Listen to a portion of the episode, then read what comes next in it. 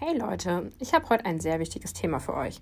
Und zwar geht es um die U18-Wahlen, die in der Woche vom 13. bis zum 17.09. stattfinden. Die U18-Wahlen sind Wahlen, die neun Tage vor einem offiziellen Wahltermin stattfinden. Und zwar jetzt vor der Bundestagswahl.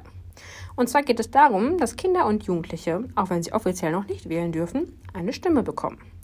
Die Wahlen sollen darauf aufmerksam machen, dass auch Kinder und Jugendliche in der Lage sind, sich eine eigene Meinung zu bilden. Auch wenn sie offiziell noch nicht wählen dürfen.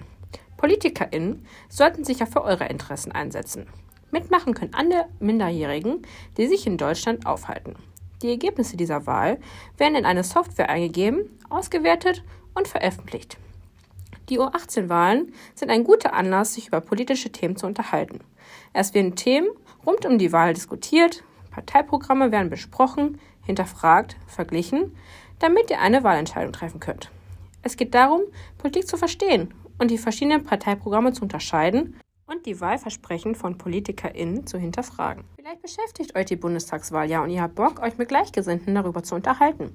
Dann folgen hier nun Anlaufstellen in Recklinghausen, an denen ihr euer Kreuzchen abgeben könnt.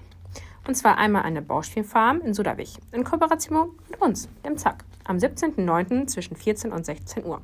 An diesem Tag habt ihr außerdem noch die Möglichkeit, euch dort beim Klettern auszutoben. Ziemlich cool. Außerdem könnt ihr am HPH am 16. und 17.09. euren Wahlschein ausfüllen. Ebenso am Jugendtreff Heide am 17.09.